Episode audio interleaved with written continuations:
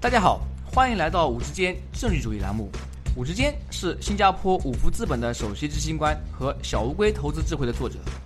五之间政治主义旨在和大家分享基于政治主义的各种研究、书本和信息。这些信息主要覆盖经济、商业、金融和投资领域。在本节目中，我们不会讨论任何五福资本的投资产品信息。所有嘉宾的意见都是他们的个人意见，和五福资本无关。如果您有任何问题或者建议，请联系我们的微信公众号“五之间政治主义”或者微信号 “w o o d s f o r d”。各位听众朋友，大家好，欢迎来到“五之间政治主义”栏目。今天我的嘉宾是悉尼大学商学院金融系的高级讲师姚娟女士。姚女士拥有西澳大利亚科廷科技大学的商科硕士学位和博士学位。他的研究兴趣包括实证资产定价、基金管理和外汇市场。杨女士目前教授国际商业金融、固定收益债券和企业融资的课程。今天我们要讨论的话题是中国的对冲基金行业。杨女士您好，欢迎来到我们的节目。你好，之间。当我们讨论中国的基金行业这个话题时，有这么几个可能引起混淆的概念：公募基金、阳光私募。私募证券基金、私募股权基金，能否为我们的听众朋友们简单解释一下这几个概念？啊，是这样的，嗯，首先呢，就是基金的话，呃，公募和私募的区分，主要是因为他们这个发行方式的不同。那么公募基金呢，是就是说对公众发行的，那么私募基金呢，是对特定的投资者人群所发行的，这是第一大不同吧。再者呢，就是在监管方面，因为公募基金的话，它是面向社会大众发行的，所以它在监管方面的也是非常的要要求要严格。那么公募基金呢，在它的投资策略、信息披露方面呢，都要受到很严格的监管。那么在呃投资策略方面呢，公募基金是基本上是不能够，比如说做卖空这样的策略。那么在信息披露方面呢，也是就是要呃周期性的，要很遵守严格的这个披露的呃这个要求。那么在费用方面，当然公募基金的费用也会比较低，一般就是一个这个就是基金的管理费用。那么私募就不一样了，因为私募基金它主要是对特定的这种所谓的就是高净值资产的人群来发行的，它是不可以就是说。公开的，比如说打打广告来募资，对于这些特定的高就是高净值的这种这部分的投资者呢，那么私募基金它就可以一般来讲呢，就采取比较灵活的投资策略，在信息披露方面呢，也不会就是说像公募基金做到做到那样的公开和透明。那么在费用方面的话呢，那私募基金除了有就是最基本的这种呃管理费用之外，它比较明显的一个特征，它就是还有一个就是叫做效益激励费吧，因为就是说要就是鼓励这个基金管理者运用非常灵活的手段来帮助呃投资者实现就是说利润最大化。那么在这个私募基金中间呢，当然确实也比较混，就是混乱，有你又呃经常又会听到所谓的。阳光私募呀，私募证券基金、私募股权基金，那这几个呃这几种基金里面呢，这个私募股权基金其实是比较容易区分，因为它主要是投资于股权。那么这种基金呢，主要是从呃就是运用于这个一级市场。一般来讲，它会投资就是呃私人企业，当然呢有一些它也会投资这个上市公司，但是它的这个。运行的这个理念呢，一般是就是说控股，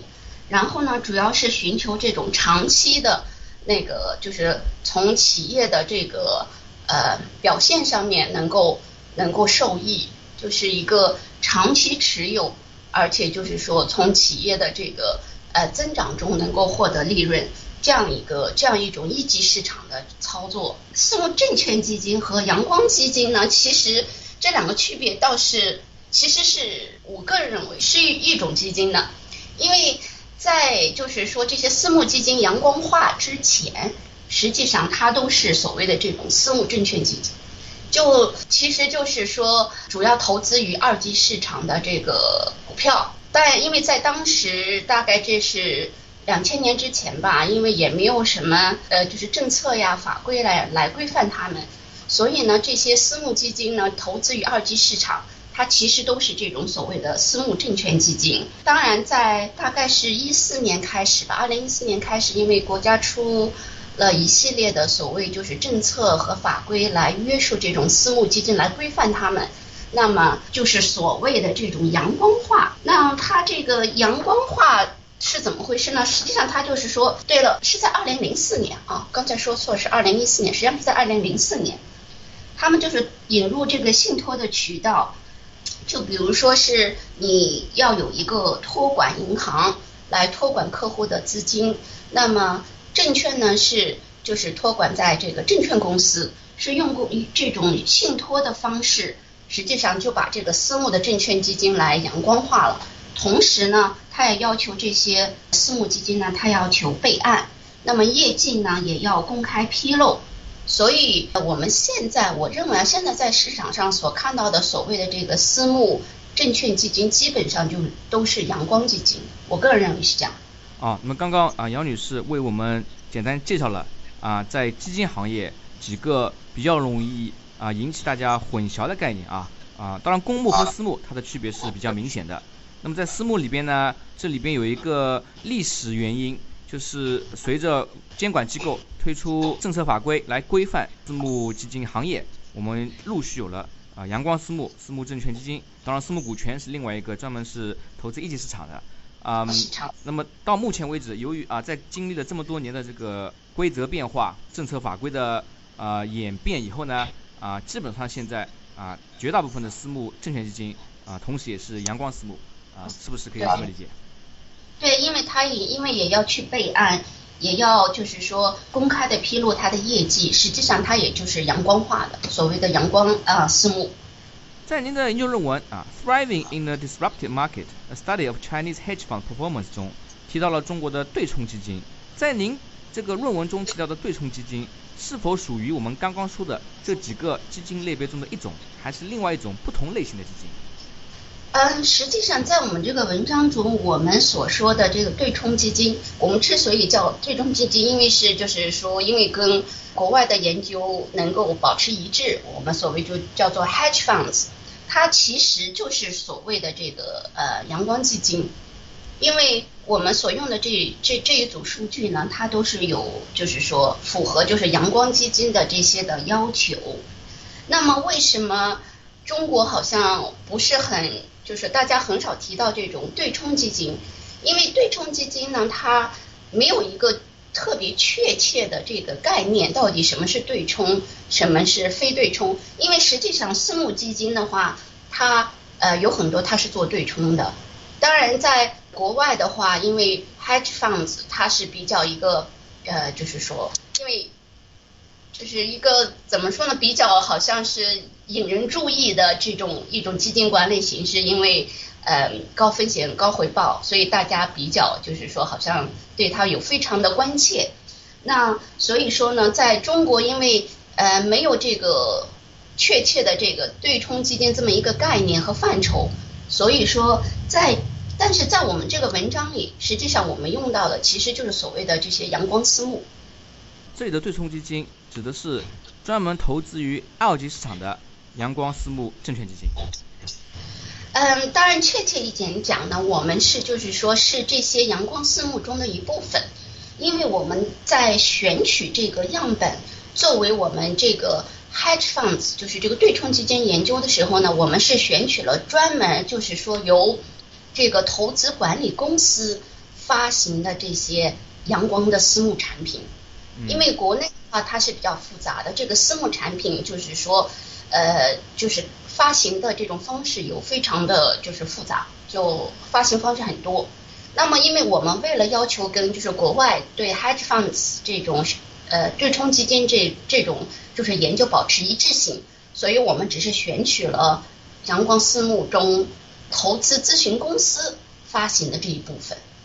那么，我相信很多听众朋友啊，对中国的对冲基金呢也是非常感兴趣。能不能给我们的听众朋友们简单介绍一下目前的中国对冲基金大概是什么规模？比如说有多少家基金公司管理多少个基金，一共大约管理多少资金量？过往几年发展的速度如何？这个问题，我我觉得非常比较难回答，因为在我们所看到现在所有的数据中呢，因为没有就是在中国这些数据库里呢，它没有专门就是把对冲基金呃。做专门的统计，因为这个对冲基金本身来讲，它也没有一个特别规定的范畴。但是呢，我倒是有一些就是这种关于整体私募基金整体的这样一个规模。嗯，我最近看到的一个统计数据就是呃 CNBC 的一个统计数据，就是说大概现在中国的这个私募基金所管理的这个基金呢，大约是呃一点六三兆呃美元。大概就是十点八万亿人民币这样，十点八万亿人民币，这是在二零一七年年底的这样一个数据。当然，这是就是包括所有的私募了。那么就是说，从嗯这个多少家呢？这个大概的私募基金的管理人，一共现在大概是两万四千家，他们所管理的基金啊大概是七万五千个。大概对刚才这个就是基金基金管理的这个量呢，大概就是在呃十万亿。最新的话，中国证券投资业协会它公布一个数据是十二点八万亿，就是到今年的七月份。那么大家可以说想象一下，因为我们现在中国的 GDP 大概是八十万亿吧，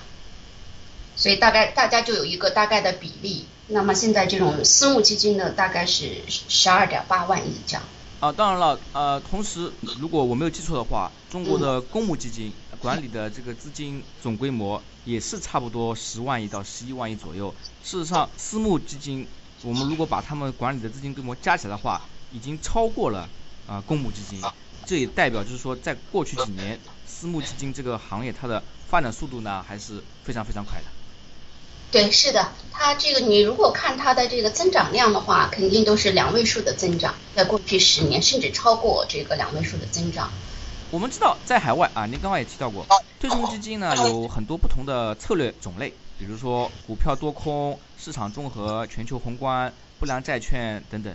目前中国的对冲基金主要有哪些种类？投资于哪些资产类型？能不能为我们听众朋友们简单介绍一下？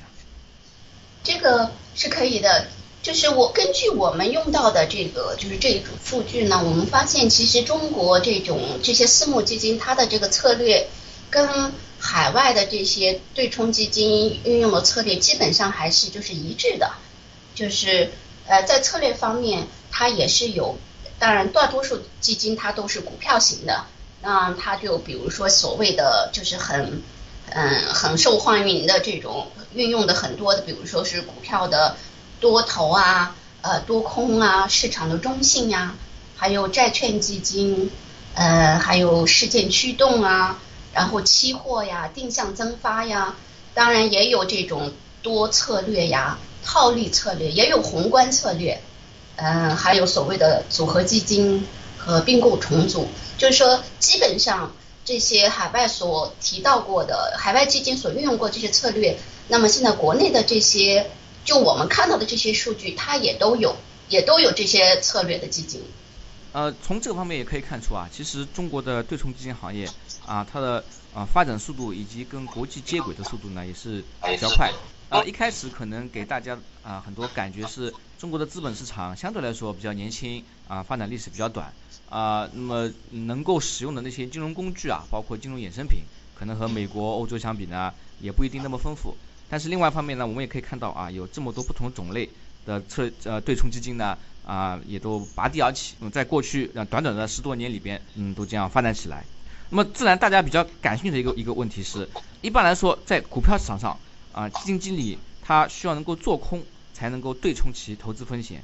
啊，但中国呢有其一定的特殊性，中国的对冲基金经理一般是如何实现他的对冲操作？啊，比如说卖空股票呀，还是啊其他方法，能不能为我们听众朋友们简单介绍一下？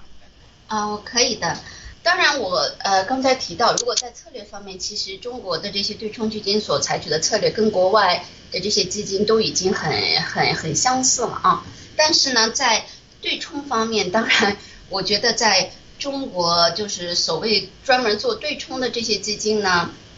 对这些基金来说呢，确实是比较大的一个挑战。你说的是对的，因为你这个基金经理呢，如果你要做对冲的话呢，他必须要能够做空的。那么在中国的话，因为你这个衍生品的这个产品还是非常有限的，那么对冲基金它最主要的这个工具，一个就是说要衍生物的这个产品，就是说我们所谓 derivative contract 就衍生物产品。第二个呢，就是要杠杆。但是呢。这两个比较重要的工具呢，当然在中国现在的市场上还是比较有受受到限制的。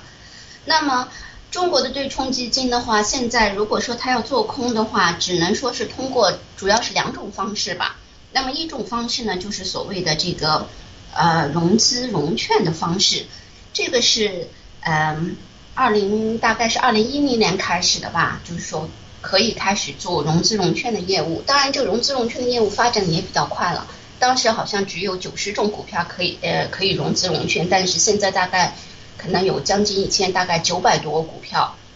第二种方式呢，那么就是所谓的这个股指期货，基金经理呢他就可以比如说做空股指期货的方式来实现对冲。那么这个对冲的目的啊，实际上就是说。基金能够在就是市场下行的时候也能获利，所以呢，你这个时候就是说需要做空，所以对冲的意义就在这里。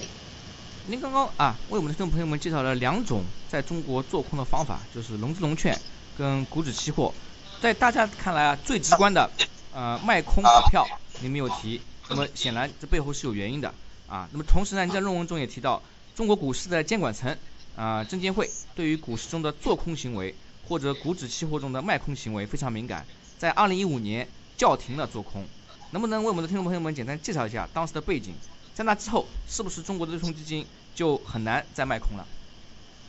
这个就是说也是呃比较复杂的，因为这个呃融资融券还有就是这个股指期货，嗯，就是空头的这个交易呢。从大概是二零一零年开始，那么在呃二零一五年之前，就是有一大家都知道是有一波的大牛市。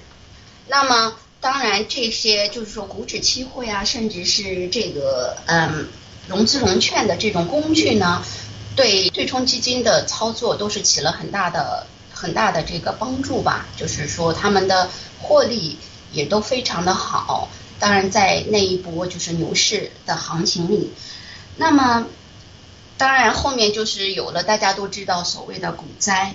那么当市场开始就是说有负面的这种情绪，被负面的情绪呃就是影响的时候呢，那当时证监会的呃或者是监管层们，当然就会对这种做空行为呃就是非常的敏感。当然我们知道你做空的话，你实际上是看跌股市。那么在这种大牛呃大熊市即将到来之前，当然，嗯，监管方他是他一定是要采取一些方式来能够阻止这种市场大幅的这个下跌，所以呢就出台了一系列的就是所谓的规则，要限制就是市场的做空行为，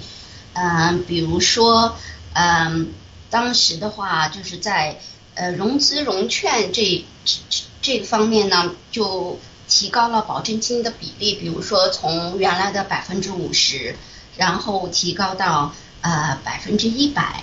呃还有一个就是所谓的叫做 uptick uptick rule，就是说你呃比如说今天卖空买空的价格呢不能低于昨天的价格，就是还有一系列就是限制这个融资融券的这个行为，那么在。股指期货方面呢，比如说，它就出台了一系列的这种，呃，比如说日交易合约的这个一些限制，比如说从每天一千两百手，然后降低到十手，呃，还有一些比如说这个手续的手续费，交易的手续费，它从嗯大概原来是万分之一点五，然后突然提高到呃，就是说提高到。呃二十三个呃标准点，OK 就是呃百分之呃零点二三。那么在保证金呢，比如说也有一个提高，好像是百分之十，然后提高到百分之四十这样，就是通过一系列的行为，就是说也不是完全就是禁止了这种呃卖空或者是做空股指期货的这个行为，但是呢，就是让所有这些融资融券还有这个股指交易呢变得比较贵，就是说你基金经理如果想。就是说，运用这些工具的话呢，那你的成本就变得非常的高，所以我们就可以看到，在我们的文章里，我们就就有就是说向大家介绍这个当时这个股指期货的交易就受到非常大的影响。当然，现在呢，你说你的问题是，那么基金经理还能卖空吗？理论上来讲，还是可以卖空的。当然，就是说这个卖空的成本当然是比较高。这当然啊，也让我们呃联想到啊，嗯，对冲基金它的目的就是帮助那些高净值客户啊或者一些机构获得高额回报啊。那么在他们的卖空的成本提高之后呢，逻辑上来说啊，应该会影响他们的回报。您的研究显示，中国的对冲基金能够产生大约每年百分之八的超额回报，就是啊所谓的阿尔法。能不能为我们听众朋友们简单介绍一下？啊，比如说您的研究样本区间是啊几几年到几几年，是不是主要集中在二零一五年之前？在二零一五年之后啊，监管层改变了这个游戏规则之后啊，是不是对冲基金的日子就没那么好过了？啊，是这样的，之间，嗯，我们这个这一篇论文呢，主要的发现就是说，平均来讲，中国的对冲基金，我就是所有我们这个这一组数据里所包括的，我们研究的这些对冲基金，它都是有一个就是所谓的阿尔法。就是所谓的这种特殊特殊回报，嗯，大概是在百分之八左右。嗯，我们的样本呢是实际上是从二零一二年到二零一六年。当然，我刚才解释过了，我们主要研究的就是所谓这种投资咨询公司所发行的这些二级市场的呃这个证券基金。所以在我们文章里，我们把它界定为所谓的对冲基金。那么这个表现呢，是在扣除费用之前的啊，嗯，那么就是主要是哪些哪几种策略的对冲基金产生超额回报呢？我刚才说了，就是说我们这个呃所研究的这几种策略，当然我刚才忘了提，就是我们主要研究了五种，在我们的文章研究了五种这种策略，那么就是说呃股票多头、股票多空、市场中性、多策略，还有套利这五种。之所以我们也主要研究了这五种，因为就是一个样本的这个限制啊。其他的这些策略虽然这个数据里都有，但是因为它的样本量都很少，所以我们没有办法把它包括进我们的研究里。那么在这个五种的这个策略里呢，我们发现，那么嗯表现最好的实际上是股票多空这个策略，还有呢。就是说多样化策略就是多策略，还有一个就是套利策略，就是这三种策略是表现的最好的。那看来就是说，您研究了二零一二年到一六年，是不是主要的这个投资回报可以想见啊，集中在二零一五年之前？因为一五年之后，特别是对于那些我估计啊，你像多空策略啊或套利策略，如果他们做空的成本被大大提高的话，啊，会对它的执行其投资策略有所限制。对的，你的理解是对的。这个呢，呃，当然，我们如果是看，就是说，我们是看，呃，就是说，二零一五年之前和二零一五年之后。那么在二零一五年之后呢，那么这些对冲基金呢，它也是有一个就是正的，而且是就是显著的阿尔法，它也是有这个特殊的这个收益的。当然，这个二零一五年之后，它的特殊收益的这个规格。这个程度是比二零一五年之前降低了很多，但是不管是在二零一五年之前和之后，它的这个特殊收益都是很显著的存在。那么当然了，这里也需要提醒我们的听众朋友啊，因为您的研究它里边啊统计出来的百分之八的超额回报呢是扣除费用之前。那么我们知道一般来说对冲基金他们的收费标准啊可能是二二十，就是说啊扣去百分之二的管理费以及百分之二十的。啊，业绩分成百分之八，如果扣除百分之二和二十之后呢，可能投资者拿到手的啊也没有那么高。那么这个呢也是啊很多如果对投资对冲基金感兴趣的朋友，嗯需要注意的啊一点比较重要的地方。是的，因为这个费用的收取呢，因为就是说各个基金它会有相当大的差异，包括这个激励费用，因为我们说一般是百分之二十，但是它的这个具体操作起来的话，它不同基金它的这个费用差异会很大的。那么这个的话，就是我们没有办法在数据中看到的。但是投资者在就是说投资之前，应该会要呃，应该要花一些时间去，就是说理解它的这个费用是怎么样收取的。我相信啊，我们的听众朋友还有一个比较感兴趣的问题啊，就是如果他有兴趣投资中国的对冲基金啊，那么基于您的这个研究呢，他应该怎么去选择？有没有一些比较关键性的重要的指标啊，值得投资者特别注意，帮助他？去选取质量更高的对冲基金。我个人认为啊，你这个就是说，如果投资者有兴趣投资这些对冲基金的话，当然投资者首先最关心的是它的就是说这个收益率了。那我个人认为呢，就是在收益率就是说这个指标上呢，我认为应该比较注意它的相对表现。因为大家知道这些所有这些对冲基金多数呢，它都是就是股票型的，投资在二级那个证券市场上。你如果投资基金的话，主要我相信啊，大家都是应该能够就是要挑选出就是真正有所谓技能的这些基金管理者。那么他们的技能应该是表现在就是他们的相对表现上，就是说如果在熊市的这个行情里。都如果有一个就是很显著的一个正的这个就是阿尔法这个特殊特殊表现的话，特殊回报的话，那么这说明他的这个基金管理很很可能就是就是比较有呃有技能的，我们叫做 skill 的这样一个呃基金管理人。所以我觉得投资者应该要花一些时间啊，去研究这个基金管理人的这个比如说背景呀，他的经验呀，还有就是基金管理人的这种表现。不要单纯的就是把注意力放在就是说过去基金的这个回报方面。那么我们的这个研究中，当然还就是说另外一个比较有我觉得比较重要的发现，就是说我们我个人认为，就是说能够运用多重金融工具，嗯，使用杠杆、衍生物产品的这样的基金经理，他是有一定的这个就是所谓的 skill，就是技能的。那我个人认为，嗯，在投资者选取基金的时候，要应该也也也应该注意一下，就是这个策略的这个是不是有一些这种比较就是稍微比较复杂的这种策略，就是运用到金融工具或者是杠杆这些。那么当然，我觉得还有一个很重要的方面，就是说你这个基呃投资者要能够理解他自己所谓这个对风险的承受程度。因为对冲基金的话，其实它是有一点误解，因为大家认为它是对冲，好像是比较安全的投资产品，实际上是刚好相反，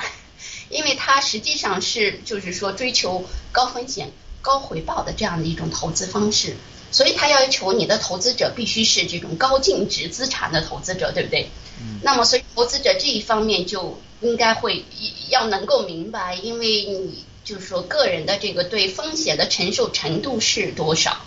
如果说你你要期待这个对冲基金给你一个这种保证最低的回报呀，或者是有非常高的期望，但是对风险估计不足的话，那么这样可能会呃会，我觉得会是一个比较失望的这样一个结果。这是我个人意见。所以说，其实啊，对冲基金它呢是一种高费率、高风险、高追求高回报的投资策略，仅适合。那些啊非常小众的高净值人群，而不适合呃社会大众啊大众如果有投资需求呢啊更加适合的品种是公募基金或者 ETF 呀指数基金之类啊啊那么这个呢啊是投资者需要啊认识到的第一个啊重要的区别以及它这个对冲基金的特点。是的。嗯。好，今天由于我们的时间有限啊，我们的访谈呢就到此为止。在节目最后，您还有什么建议或者想法？想要和我们听众朋友们分享一下。我个人认为啊，就是说投资呢，嗯，是一门科学。那么作为一个成功的基金管理者呢，他应该是呃要既要有专业的知识，同时呢也要对这个市场的环境呀，就是政府监管的策略呀，都比较有就是明管的，能够准确的判断。嗯，所以。嗯，当然我我理解就是说，当然现在国内这个市场上还是股市的话还是散户居多。我认为从长远来讲，就是理财啊，还是主要将来的发展方向还是慢慢要就是变成依赖于就是专业的基金管理人团队。那个人投资者在目前的情况看，我认为你要就是一定要就是还是要就是刚才我说过的，能够明白自己对风险的程度，呃，到底是能够承受多大。如果在知识有限、时间有限、资金有限的这样的一个前提下呢，我认为还是应该去就是呃去参考，比如说就是基金管理人，利用基金管理人这样的一一些投资产品，来实现自己的一个对投资的一个回报的期望。谢谢收听之间政治主义频道。如果您有任何问题或者建议，请联系我们的微信公众号“五之间政治主义”，或者我们的微信号 “w o o d s f o r d”。祝您有美好的一天。